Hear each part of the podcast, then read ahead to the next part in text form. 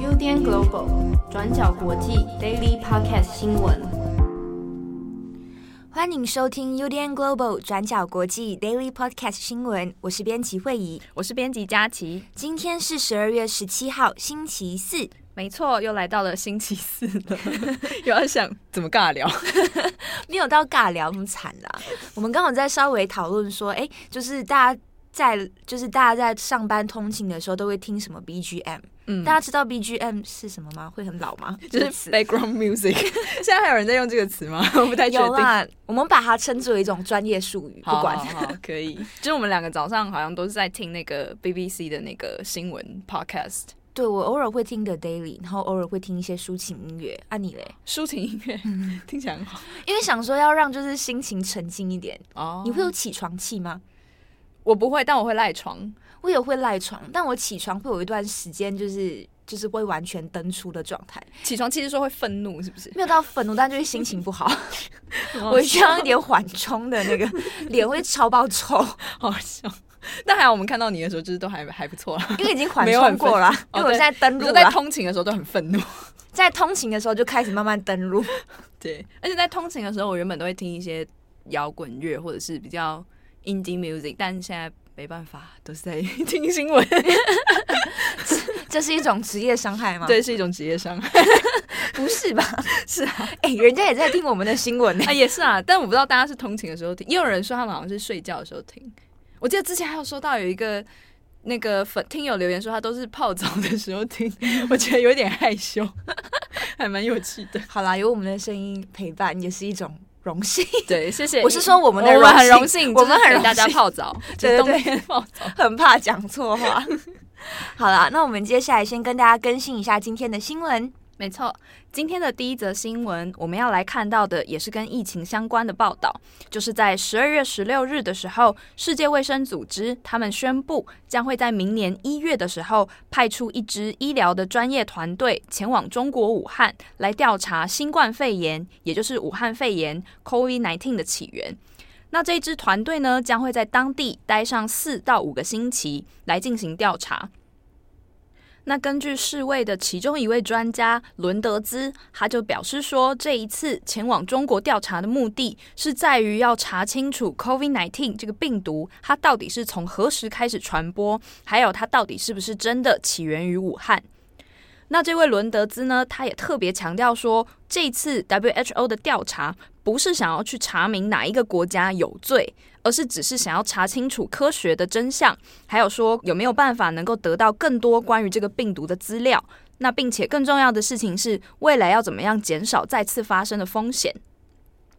因为我们知道说，在过去中国政府其实一直不愿意接受外国的独立调查进入中国进行，而且经过了好几个月的谈判，最后才终于允许 WHO 进入中国调查。那关于这个病毒的起源呢，也一直都是世界上各国的，就是政治的口水战的战争。包括说这个病毒的起源啊，到底是不是从武汉的华南海鲜市场开始的，还是其实呢，也有人认为说是从某一些特殊的实验室出现的病毒。那另外呢，中国政府他们则认为说，这个病毒的起源有可能是从其他国家出现，后来经由一些特殊的方法被带进中国的。那在过去呢，不管这些说法到底有没有得到足够的证据，光是要找到一个正确的科学真相，就已经很多次导致中国跟其他国家之间的紧张关系。所以说，这一次 WHO 终于得到中国的同意，可以到武汉进行调查，有没有可能让这个病毒离真相更进一步呢？根据 BBC 的报道，就指出说，这一次的调查团内容将会集中在几个基本的问题上面。第一个就是这个病毒，它最初到底是来自于哪里？它的宿主到底是不是蝙蝠？那在传播的过程当中，也有没有什么中间宿主可以把蝙蝠和人类之间的传染关系联系起来？那再第三个问题就是说，华南海鲜市场在这个传递的过程中，它到底扮演了什么样的角色？它有没有可能是最初这个疾病爆发的中心？那根据路透社的报道呢，也提到说，这一次的这个医学专家团队，他们也会跟中国当地的研究人员联系，收集他们目前的人类和病毒的样本。那这个团队里面的首席动物疾病专家恩巴瑞克，他也在接受采访的时候就说，这次的任务，他们也包括会去采访当时的华南海鲜市场的工作人员，来厘清当时感染的状况。因为我们应该记得说，就是这一次的疫情是从去年的十二月三十一日，最早就是在武汉的华南海鲜市场有四个摊贩被验出病毒。那后来也有吹哨者，像是李文亮医师，他就是去医治这些感染的员工，那后来过世，引发了后面很多的讨论。不过在这一次往中国的调查中，也还有一些问题跟疑点存在，像是说第一个。就是到了现在，其实华南海鲜市场的那个市场区域早就已经彻底清洁过、消毒过，而且也直接关闭了。现在呢，整个市场虽然没有拆除，但是只剩下二楼的眼镜行有在营业。那么在这整个一年的过程当中，当时的一些证据，到底 WHO 进去武汉以后要怎么查，还真的查得到吗？也还是一些不太确定的事情。那另外一个问题就是在于说，目前中国政府的态度又是怎么样？因为我们知道说，目前中国外交部的说法都还是认为这个病毒是来自于国外的，其中就有一些说法，像是说赵立坚他就在今年四月的时候声称呢，这个 COVID-19 的病毒是由美军的运动员带进武汉的。那到了六月的时候，也有一些状况是在北京的新发地爆发了一起群聚感染。那当时呢，中国政府也是把当地的群聚感染归咎于国外进口的冷冻食品，像是什么冷冻鲑鱼啊等等。那当时还有包括一些禁运等等的措施。只是呢，当时这些认为肺炎来自于国外的说法，都还没有得到真正的医学证据来证实。所以，是不是从国外来的，还是是中国自己发源的病毒，其实都没有足够的证据来支持。那也因为前面这些中国的态度呢。认为说这个病毒是来自于国外的，那么也会让外界比较担心说，那所以你这一次 WHO 你派遣了专业的团队前往武汉，到底有没有机会可以在专业的医疗团队的帮忙之下，得到足够透明而且完整的调查机会来找到结果呢？还是其实也有可能，因为你的证据都是从中国来的，那你最后得到的证据也有可能会跟中国的说法是一致？到底结果怎么样呢？现在也还是一个不确定的事实。刚刚呢，我们谈到的是关于 WHO 他们要来进行对于病毒的起源调查。那接下来下一则新闻呢，我们来看关于疫苗接种的现况。在十六日的时候呢，就是拜登，也就是目前的美国总统当选人，七十八岁的拜登呢，他就宣布说自己将会在下礼拜公开施打疫苗。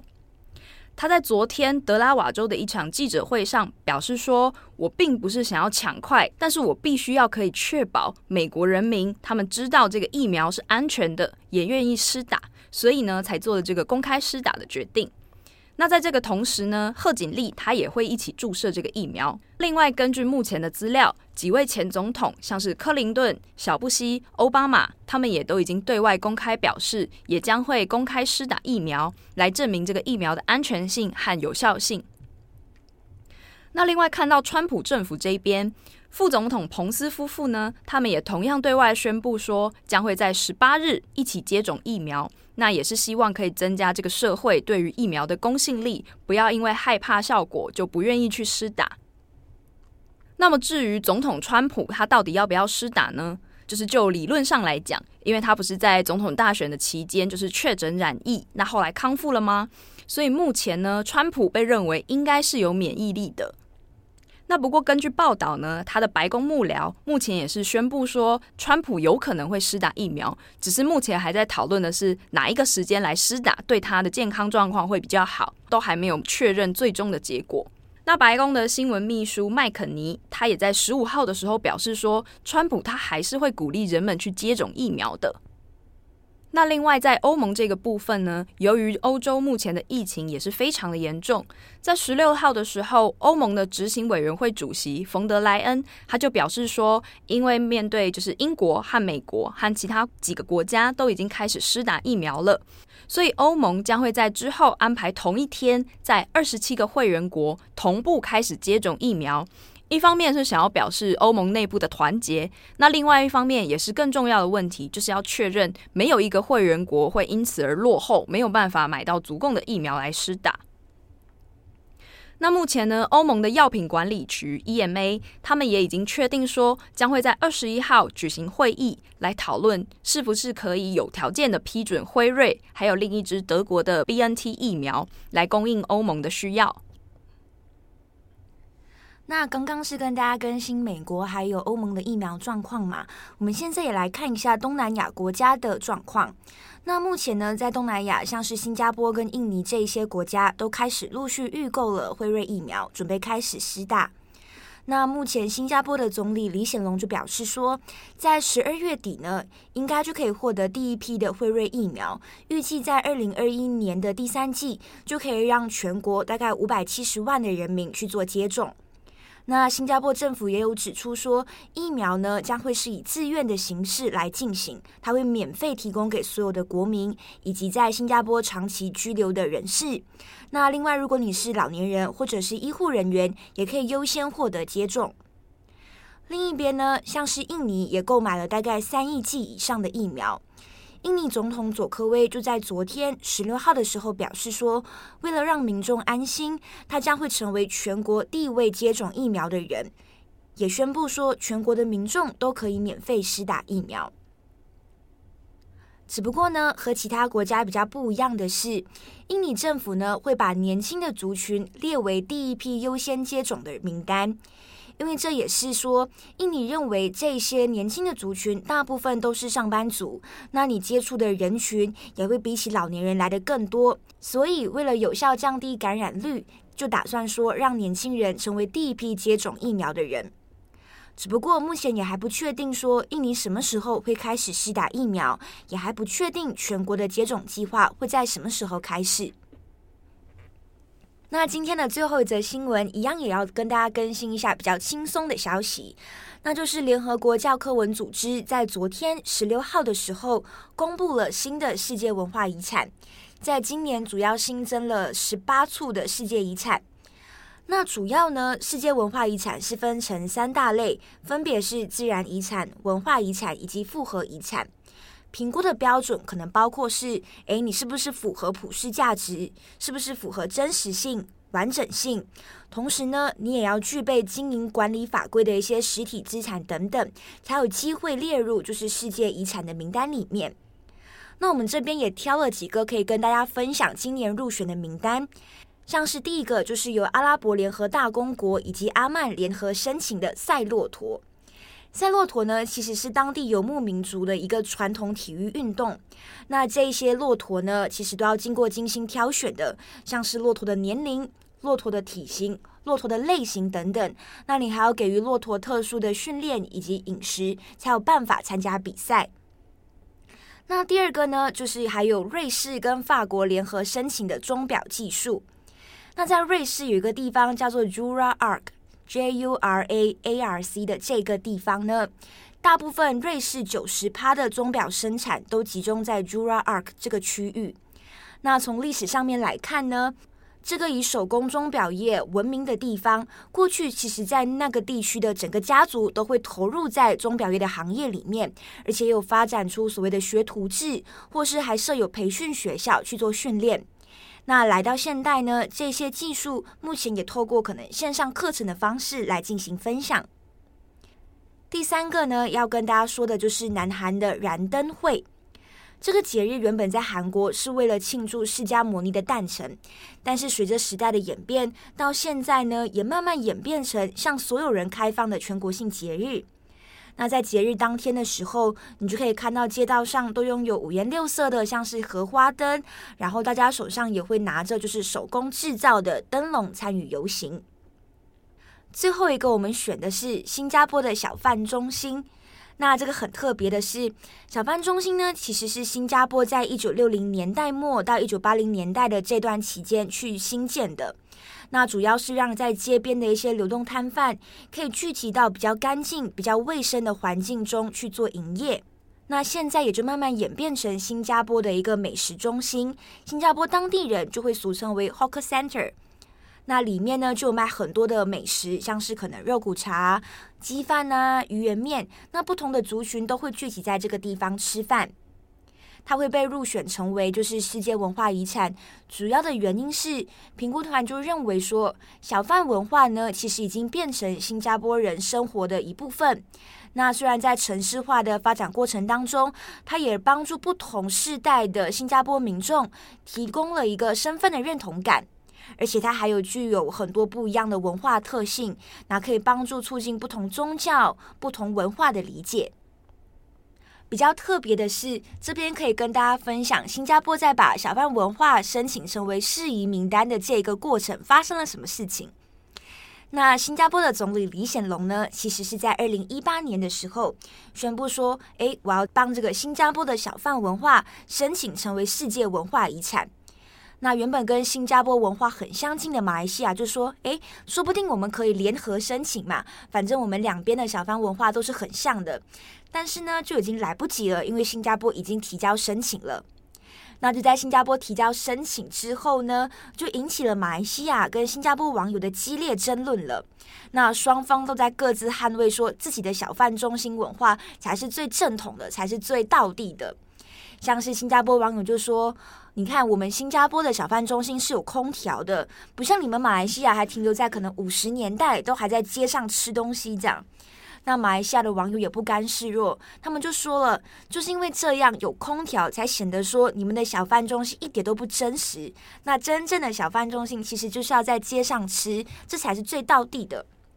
不过呢，会有这样子的争论，主要也是因为说，马来西亚跟新加坡过去在处理所谓街上流动摊贩的脉络，以及处理的方式、管制方法也不一样，所以才导致说两国的人民对于小贩中心有不一样的定义和认知，所以发展出来的文化也当然就不一样了。例如说，如果你今天要在新加坡的小贩中心，你吃饭的时候，你要帮你自己留一个位置，那这个时候新加坡当地人就会留卫生纸，把把卫生纸放在桌上，就代表说，诶，这个地方有人坐了，然后你不可以过来这边坐。但是同样的事情，如果你把它放在马来西亚的小贩文化中心里面，大家就会想说，诶，那就是一张卫生纸，就不会有这样子的一个文化存在。所以这边大家如果有机会去到新加坡或者是马来西亚的话，也可以体验一下这两国的小贩中心文化到底有什么不一样。你刚刚说放的那个卫生纸是说放一包还是放一张？一包哦，我想说放一张，一包卫生纸，或者是其实一张卫生纸其实也可以，就是都有。但反正这个东西就意味着说，哎，这个位置有人了，你不可以来坐这样。哦，但马来西亚人就会直接把它拿走，就是把它移开，因为马来西亚人就没有这样的的习惯。哦、马来西亚人可能就是可能亲朋好友就在附近说，哎，我找到位置了，然后就站在那边等。哦，对对对，就跟台湾的比较像这样。哦，嗯、原来如此。然后我刚刚是想到那个前阵子有一个很有名的那个 Netflix 的那个 Street Food，你知道吗？哦，我没看。哦，好，就是那个系列，它好像某一季就是都是做亚洲的，然后一集做一个国家。嗯、因为那次有选到台湾，所以台湾人都很兴奋，就很多台湾人去看。他是选那个林聪明砂锅鱼头，嗯嗯，然后新加坡他也是选那个摊贩市集。林聪明我吃过，很好吃哎。我以为你要讲新加坡，结果没有。一下就被林聪明那个 打吸引走，但我觉得所谓小贩中心文化这个东西也不必然是新加坡独有啦，像是台湾也有很像的，像是可能夜市、士林夜市里面的这一些，我觉得都会是。可能各国的称呼方式也不太一样，对，像是你们可能就会叫做夜市，那新加坡就是小贩中心文化，嗯、那跟马来西亚比较像，但这个东西应该在各国所谓的街街头美食，嗯、应该都是差不多类似的概念，对对对，对。但我就想说，是不是新加坡确实在观光行销，就是比较会做行销，像 Netflix 就会直接去找他们拍，就没有机会看到马来西亚其实也有很类似的。东西，我我在想，就是他们是不是媒体曝光比较多？我觉得可能一部分也是这样，对，他们可能在这一方面也做得更积极，然后也做的宣传也更更有力道，嗯，所以大家可能像是去到新加坡的时候，就觉得说，哎，就是小贩中心文化，就是他们必定要体验的一种哦。对，那你会觉得，就比方说，不管是去新加坡、马来西亚，你有没有推荐吃什么？呃，大家如果应该熟知的，就是新加坡跟。马来西亚的美食大概就是肉骨茶吧。哦，肉骨茶。但不过两地的就是肉骨茶，其实煮法不太一样。像是新加坡的它的汤头，它就就是排骨，嗯，跟肉骨茶的汤头。嗯、但在马来西亚，我们说如果你在马来西亚你要吃肉骨茶，大家都会去吉隆坡或者是巴生一带去吃。然后那边的肉骨茶呢，它的汤头跟新加坡汤头就不一样。然后它还有加除了排骨，它还有加其他的材料，嗯、像是香菇啊、金针菇啊，然后油条，哦、有时候也会配芋头饭。那肉骨茶还有分成干的肉骨茶跟汤的肉骨茶。干的是什么意思？我干的肉骨茶有点像，就是你把它收汁，就是收成，就是你的那个肉就会很很嫩，然后也很有味道。哦、开始变成美食。那会有酱吗？就是它它收干以后会变成一个，就是像。就是会有酱，但是它的酱是比较浓稠的酱，就不会是像汤，你可以这样子拿来喝的。那就是配饭吃，就淋在饭上。对对对，然后就会很、哦、很好下饭。哦，原来如此。我们开始变成那个 美食节目，好像也不错。我们原本有在想说，那不然我们来做一集教大家如何做便当，好像可以。可是便当会放肉骨茶吗？不会啦，当然就是我们自己随便乱做的便当，好像可以，就是介绍不专业不专业主妇料理。感觉很不错，应该没人想看。我想看啊，我要我要看。你可以来表演，就是你可以用我们那边的那个厨房，你可以带电磁炉来煮肉骨茶，会很香哎、欸，整个现场 会超香的，可是会很香哎、欸，就感觉大家会很，除非这是要你知道特务的那个训练一种一种特务，你知道训练煮饭吗？这我可能就会加入，不然那个双面冷将那个正红，他应该会把我杀了，会把你杀。我觉得煮火锅就很香，就可以让他们都。准时吃饭，然后算了，不用帮他们想那么多。有听友说，就是我们每次都在担心他们吃便当吃的怎么样，就是其实不用关心他们这么多，他们大了会照顾好自己的。对，他们已经很是大人了。那我们以上就是跟大家更新的几则新闻，那今天就到这边。我是编辑慧仪，我是编辑佳琪，大家下次见，拜拜。拜拜。感谢大家的收听，想知道更多深度国际新闻，请上网搜寻 UDN Global 转角国际。